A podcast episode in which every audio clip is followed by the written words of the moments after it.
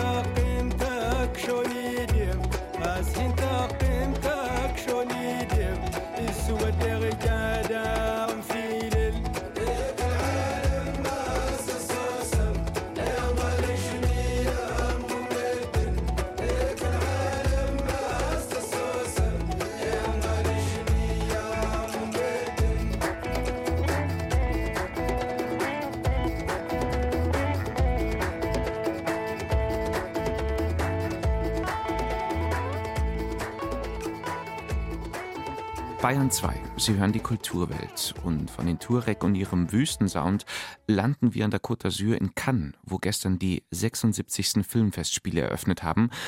Und da hat man ganz genau hingehört, was die neue Festivalleiterin zu sagen hatte.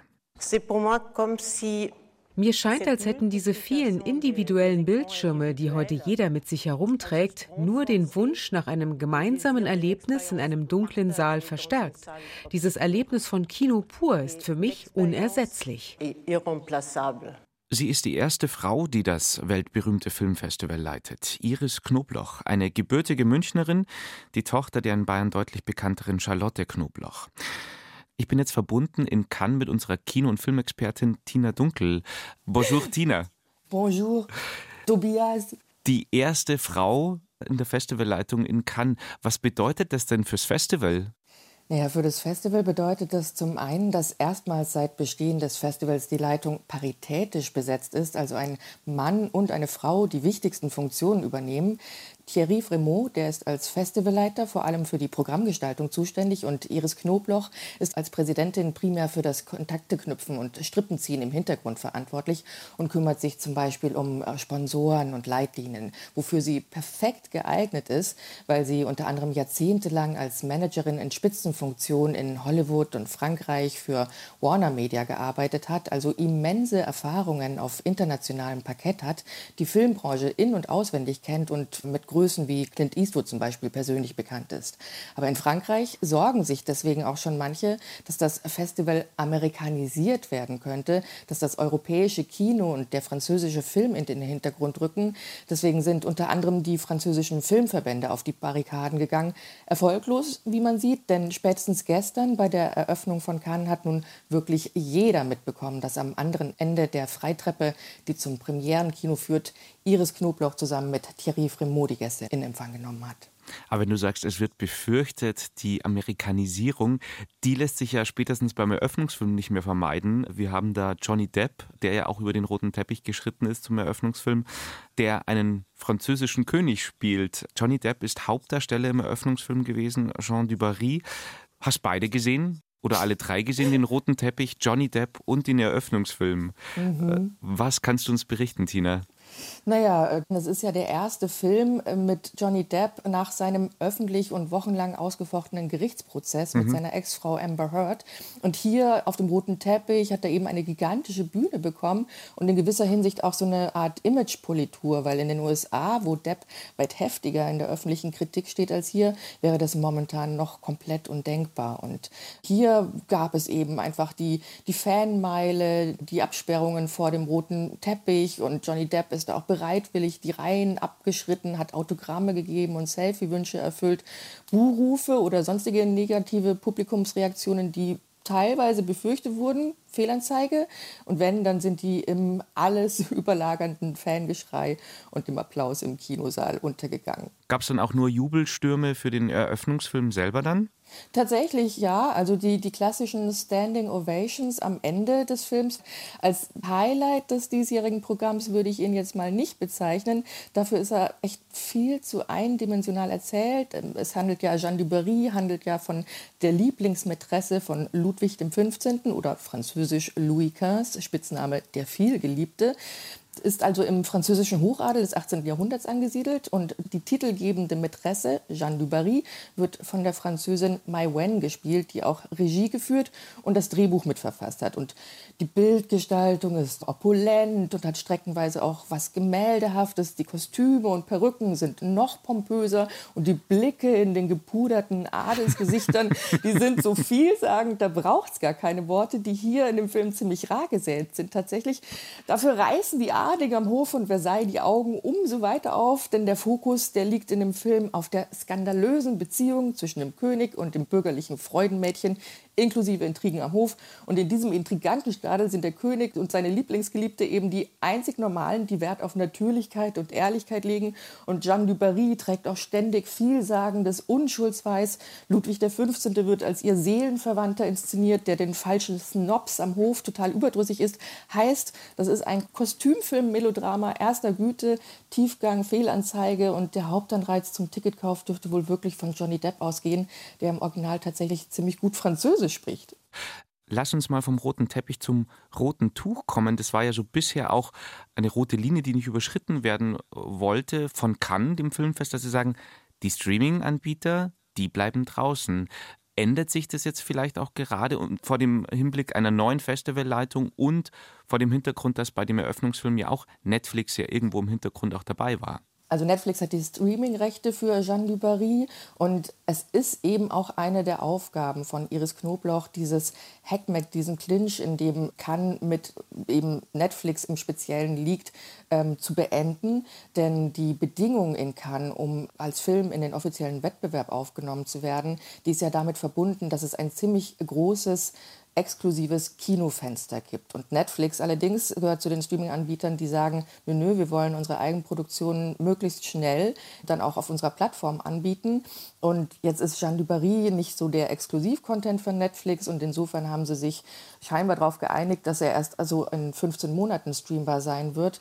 Also insofern, auch wenn es kein Wettbewerbsfilm ist, könnte man in diesem Film ein erstes kleines Aufeinanderzugehen sehen. Lass uns mal abschließend noch in die nahe Zukunft blicken. Was erwartet uns noch? Was erwartet dich? Worauf freust du dich in den nächsten Tagen in Cannes? Indiana Jones poppt dir nochmal auf. Martin Scorseses Killers of the Flower Moon wird zu sehen sein. Was werden die Highlights? Also tatsächlich ist das erstmal Indiana Jones und das Rad des Schicksals und auf den freue ich mich auch wirklich. Der läuft zwar nicht im Wettbewerb, hat aber den großen Blockbuster-Platz, so wie im vergangenen Jahr Top Gun. Die Premiere ist morgen Abend, aber vergiss es als Normalsterblicher oder schnöder Journalist, da gibt es nicht ansatzweise die Chance, an Karten ranzukommen. Die Tickets, die waren sofort vergriffen und deswegen sehe ich den zum Beispiel immerhin, aber erst Freitag früh in der Pressevorstellung. Aber das Brimborium am Donnerstag, am Roten Abend, das kann man natürlich mitverfolgen. Und es soll auch eine Sonderehrung für Harrison Ford geben. Da darf man durchaus gespannt sein, was das Festival sich ausgedacht hat. Letztes Jahr, da gab es ja zur Top Gun-Premiere eine Jagdfliegerstaffel über den Festivalpalast. Und ich bin noch ein bisschen überfragt, wie und ob das getoppt werden kann. Aber wir werden ja sehen. Erste Eindrücke vom 76. Filmfest in Cannes, das war Tina Dunkel. Noch eine gute Zeit und äh, ist bei euch auch Schlechtwetter? Sehe ich nicht, mein Rollo ist noch unten, ist ja viel zu früh. Schöne Grüße nach Frankreich, schöne Grüße nach Cannes. Danke, Tina Dunkel. Dito, au revoir. Au revoir. Rezensionen, Gespräche, aktuelle Berichte aus der Welt der Kultur auf Bayern 2. Da ist dem Heimatverein Diesen ein echter Coup gelungen. Parallel zum beliebten Töpfermarkt, der traditionell am morgigen Himmelfahrtstag eröffnet, haben die Verantwortlichen einen renommierten Keramiker mit einer Ausstellung gewinnen können. Johannes Nagel, Jahrgang 1979. Er hat unter anderem an der wichtigen Kunsthochschule Burg Giebichenstein in Halle studiert. Statt in Berlin, Brüssel oder Paris sind Nagels Porzellanarbeiten jetzt also im Diesner Taubenturm zu sehen. Ein Markenzeichen von Nagel, er macht Vasen, die garantiert nicht geeignet sind für den Einsatz von Blumen. Julie Metzdorf stellt uns Johannes Nagel vor. Es gibt so einige Arten, sich an eine dreidimensionale Form heranzutasten. Man kann schneiden, sägen, kleben, kneten und im Fall von Keramik drehen an der Töpferscheibe.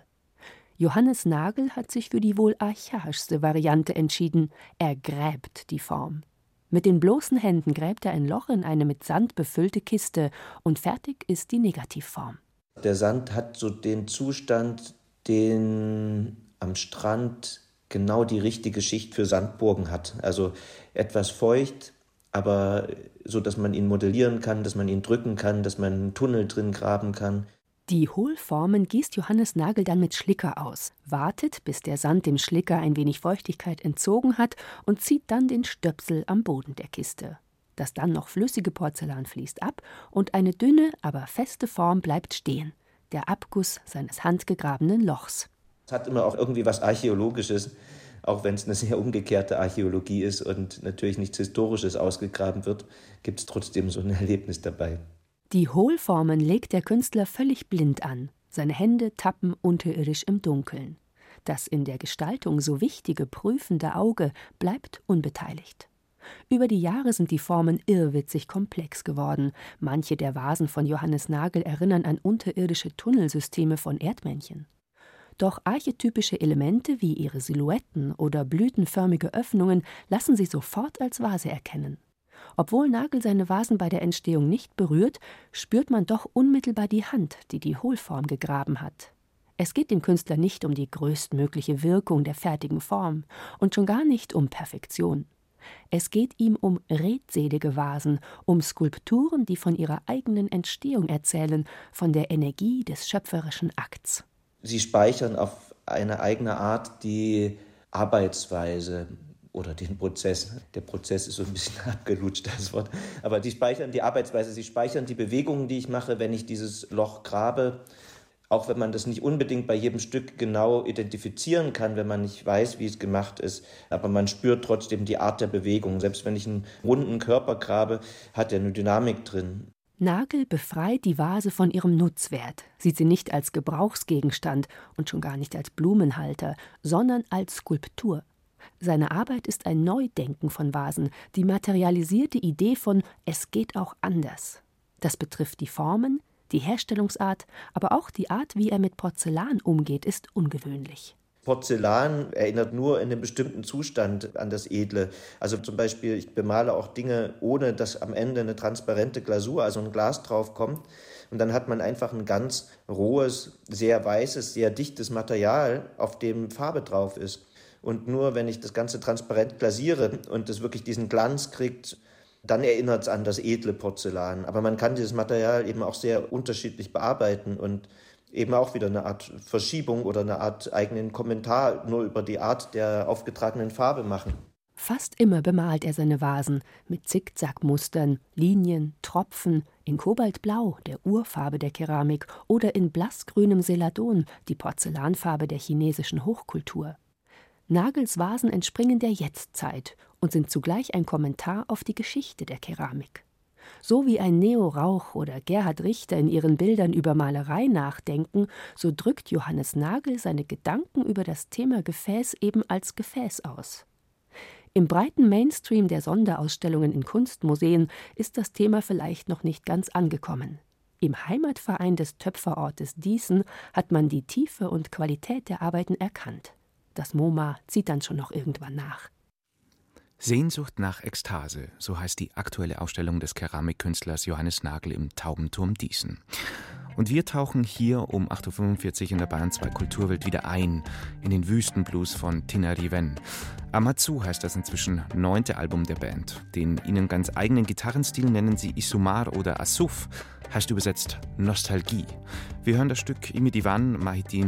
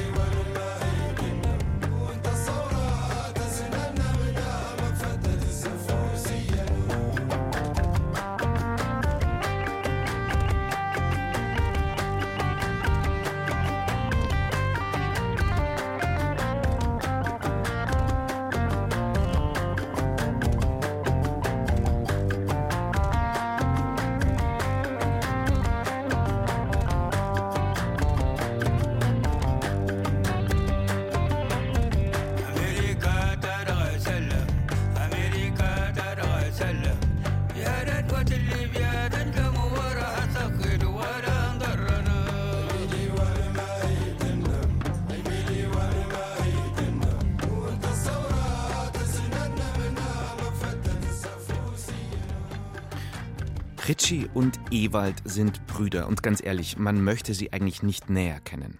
Ritchie, ein abgehalfterter Schlagerstar, der in Rimini Rentner auf der Bühne bespaßt und, wenn es sein muss, auch im Bett. Ewald wiederum eröffnet in Rumänien eine Art Jugendzentrum für Jungs. Die beiden Gestalten hat sich der österreichische Filmemacher Ulrich Seidel ausgedacht. Ritchie ist die Hauptfigur in Rimini, der bei der letzten Berlinale Premiere hatte. Der Film über Ewald heißt Sparta aber da war zwischenzeitlich sehr fraglich, ob Sparta jemals in die Kinos kommen würde. Seidels Umgang mit den rumänischen Kinderdarstellern wurde da kritisiert. Was ist wahr und was ist erfunden? Diese Frage, die man sich ja generell als Zuschauer von Seidel-Filmen immer stellt, die tauchte plötzlich auch in Bezug auf Seidels Drehmethoden auf. Die Vorwürfe erwiesen sich am Ende als überzogen. Fakt ist, Sparta läuft ab morgen auch bei uns im Kino und Moritz Hohlfelder hat ihn angeschaut. Uno, dos, muss man Angst haben vor diesem Film? Nein, muss man nicht. Jede und jeder kann sich nun ein eigenes Bild machen in Bezug auf die anonym vorgebrachten Anschuldigungen, mit denen Ulrich Seidel nach den Dreharbeiten von Sparta konfrontiert war. Er habe die Eltern der mitspielenden rumänischen Kinderdarsteller nicht richtig informiert und die Kinder entsprechend der Regeln für Dreharbeiten nicht ordnungsgemäß psychologisch betreut, etwa bei den Szenen, in denen es um Nacktheit oder Alkoholismus geht. Im Film ist Ewald, ein Österreicher mittleren Alters, der in Rumänien als Kraftwerkstechniker arbeitet, entsetzt, als er bei sich plötzlich pädophile Neigungen entdeckt. Er trennt sich von seiner rumänischen Freundin und baut in einem provinziellen Kaff ein Sportzentrum für ein paar Buben aus der Nachbarschaft auf. In Anlehnung an antike Vorbilder nennt er es Sparta. Konkret sexuelle Handlungen spielen keine Rolle, aber Ewalds unheilvolles Begehren scheint in einigen Szenen auf. Einmal sieht man ihn nackt, wie er mit den Kindern, die Unterhosen tragen, duscht. Er macht Fotos von den Jungs und sieht sich die Bilder später an. Numele meu uh, este Ewald. Uh, um Okay. Ja. Georg Friedrich in der Hauptrolle spielt beeindruckend. Aber spielt er überhaupt?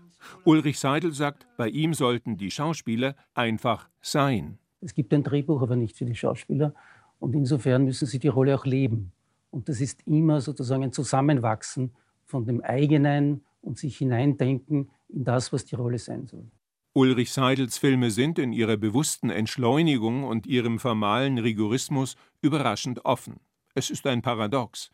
Trotz stilisierter Kompositionen, etwa mit strengen Symmetrien, entsteht ein hohes Maß an Natürlichkeit. Inszenierte Momente wirken plötzlich wie Szenen aus einem Dokumentarfilm. Also alles ist ja beabsichtigt, alles ist inszeniert. Manchmal finden Drehs in einem quasi dokumentarischen Umfeld statt. Ja, also dass die Schauspielerinnen instruiert sind, was sie zu tun haben, aber nicht sozusagen das Umfeld zum Beispiel. Ja. Und was sie unter dokumentarisch verstehen, ist, glaube ich, einfach der Charakter, wie sozusagen der Film zu den Zuschauern kommt, nämlich sehr wahrhaftig. Ulrich Seidel lenkt sein Publikum nicht im Sinne eines bestimmte Gefühle hervorrufenden Mainstream-Kinos, sondern er öffnet Gedankenräume, die jede Zuschauerin und jeder Zuschauer mit eigenen Erfahrungen betreten kann. Seine Filme lassen Platz für emotionale Selbstbefragungen. Man sagt dokumentarisch, weil es so echt ist. Die Menschen, die vor der Kamera agieren, sind echte Menschen. Ja? Also man kennt sie. Und das ist aber ganz wichtig, das ist ein Prinzip meiner Filme, dass man sich als Zuschauer auch wiederfindet in dieser Welt des Films. Man könnte auch selber in dieser Welt vorkommen. Das ist das Erschreckende an Ulrich Seidels Kino, der Selbstbezug, den man als Zuschauer herstellen kann. Im Fall von Sparta heißt das, dass man mit dem tief empfundenen Unglück eines Mannes konfrontiert wird, der über sich erschrickt. Das hat in seiner Intensität etwas Beunruhigendes. Seidel fordert Empathie für einen Menschen mit einer krankhaft sexuellen Störung. Dabei ist Sparta Teil eines Diptychons, Seidels vorheriger Film Rimini erzählt von Ewalds Bruder Ricci Bravo, einem abgehalfterten Schlagersänger an der italienischen Adria. Beider Leben ist geprägt von patriarchalen Gewalterfahrungen, ausgehend von ihrem Vater. Sparta hinterfragt so herzzerreißend wie erschütternd immer noch existierende stereotype Konzepte von Männlichkeit und familiärer Verdrängung. Das neue Ulrich Seidel-Drama ab sofort im Kino. Sparta. Bayern 2, Sie hören die Kulturwelt um 8.53 Uhr und wir bekommen es mit dem nächsten Popphänomen des Zeitalters der künstlichen Intelligenz zu tun. Einfach mal in die Internetsuchmaschine die Begriffe KI Cover oder AI Cover eintippen. Garantiert werden sie überschüttet mit Treffern und kuriosen und ja eigentlich ganz coolen Ergebnissen. Yesterday All my troubles seem so far away. Das kann die künstliche Intelligenz inzwischen ganz mühelos. Sie lässt Freddie Mercury ziemlich perfekt den Beatles-Klassiker Yesterday trällern. Unterhaltsam, bitte mehr davon, sagen die einen. Und die anderen rufen Betrug, da werden alle möglichen Rechte verletzt. Streaming-Portale wie Spotify jedenfalls haben schon tausende solcher KI-generierter Songs gelöscht. Aber so wie es aussieht, entwickelt sich die Sache zu einer echten Sisyphos-Aufgabe, wie Kevin Nitsch beobachtet. All eyes on me. Hey, you know what? Richtig gehört. Das war Donald Trump, der den Tupac-Song All Eyes on Me rappt. KI-Cover-Songs funktionieren eigentlich relativ simpel. Man gebe einem Programm einen Song als Referenz für das Cover, zum Beispiel Yesterday, und dazu lädt man dann verschiedene Stimmproben von Freddie Mercury hoch. Und tada, schon passt die KI der Stimme einander an. Aber wenn man schon Zugang zu den Stimmen der bekanntesten Musikern der Welt hat, warum dann nicht sogar einen Schritt weitergehen und eigene Songs produzieren? Das ist wohl der KI-Song, über den in den vergangenen Wochen am meisten debattiert wurde. Hard on My Sleeve von Drake featuring The Weeknd. Kurzzeitig entstand der Eindruck, es handele sich um eine geleakte Demo von zwei der einflussreichsten Musikern unserer Zeit. Der Song wurde so oft geteilt, dass sich The Weeknd selbst sogar zu Wort melden musste. Und auch das Label der Künstler Universal hat einen offenen Brief gegen KIs in der Musikbranche verfasst. Darin wird unter anderem gefragt, auf welcher Seite der Geschichte man steht. Der der Fans, der menschlichen Kreativität oder der der Deepfakes und des Betruges. Dabei hat das Label eigentlich auch einen wichtigen Punkt getroffen, denn zu den Fragen, die man sich in Zukunft stellen muss, gehören solche wie, wer hat denn die Rechte an der Stimme? Machen KIs Künstler in der Zukunft obsolet? Der Musikwissenschaftler Nikita Barinski rät aber vor Verteuflung der modernen Technologie ab. Da will ich eigentlich eher auf die Geschichte verweisen. Also wenn man bedenkt, dass die Musikproduktion ja eigentlich seit Jahrzehnten sehr technisch vermittelt ist. Man denke zum Beispiel auch schon die Beatles in den 60er Jahren haben mit Mehrspuraufnahmen gearbeitet. Später Synthesizer. All das ist fester Bestandteil der Musikproduktion seit Jahrzehnten. Mit sich selbst zu singen, das war auch Science Fiction damals. Und jetzt ist das für uns völlig normal. Und die Musikindustrie ist nicht weggegangen. Die ist immer noch da. KIs werden immer perfekter. Es wird in Zukunft möglich sein, Hitmelodien innerhalb von Sekunden zu produzieren. Stücke, die sich nicht mehr von Originalaufnahmen unterscheiden lassen.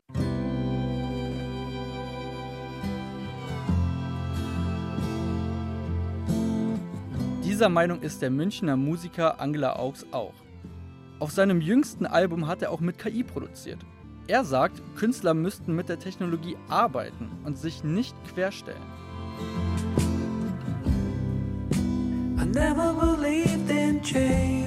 Wir haben das benutzt, damit verschiedene Instrumente sich zueinander auf eine gewisse Art und Weise verhalten. Es war spannend, was dabei passiert, aber es war dann irgendwie so eine Entscheidung zu sagen, wir wollen gar nicht, dass es wirklich hörbar ist. Sonst wird der ganze Song zu einem Joke irgendwie. Aber man kann natürlich super spannende Sachen machen. Es gibt bestimmt tausende Leute, die da halt einfach einen Coding-Background haben. Wenn man dann wirklich so sich Dinge hincoden kann, dann, dann wird es, glaube ich, ganz anders spannend. Das habe ich zum Beispiel nicht. Auch andere Musiker, wie die Sängerin Grimes, sind mit ihren Plänen schon weiter als Universal und heißen diesen Paradigmenwechsel zum Beispiel sehr willkommen. So hat Grimes bekannt gegeben, dass sie Aufnahmen ihrer Stimme frei für alle zur Verfügung stellt. Aber die Angst, dass KI Künstlerinnen und Künstler obsolet machen würde, die hat Musiker Angela Augs nicht. Man wird nicht mit denen konkurrieren können, man wird nur halt einfach auf sich selber schauen können. Und ich glaube, dass genauso wenig wie das Internet Bücher obsolet macht, werden Menschen sich noch ViolistInnen anschauen oder Menschen, die singen und Gitarre spielen oder Menschen, die Klavier spielen. Das wird nicht weniger spannend sein. Kann ganz im Gegenteil dazu auch dann noch interessanter werden, weil vielleicht viel weniger Menschen Klavier spielen können, weil man, weil sich das ganze Leben noch mehr sozusagen ins Digitale verlagert und dann Fähigkeiten in Real Life sozusagen weniger ausgebildet werden, weil es viel mehr Möglichkeiten gibt, was man mit seiner Zeit anfangen kann.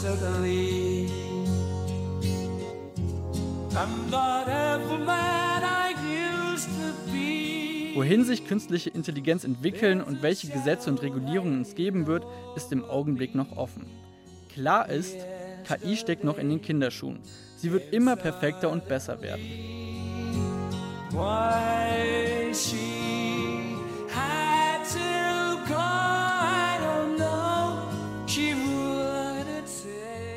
Ja, da mal wieder Freddie Mercury, wie er die Beatles singt. Geht übrigens auch andersrum, äh, auch gerade sehr gefragt, die Beatles-Version von Bohemian Rhapsody. Willkommen im Zeitalter der KI-Musik. Soweit die Kulturwelt am Mittwoch. Tobias Ruland sagt Danke fürs Zuhören.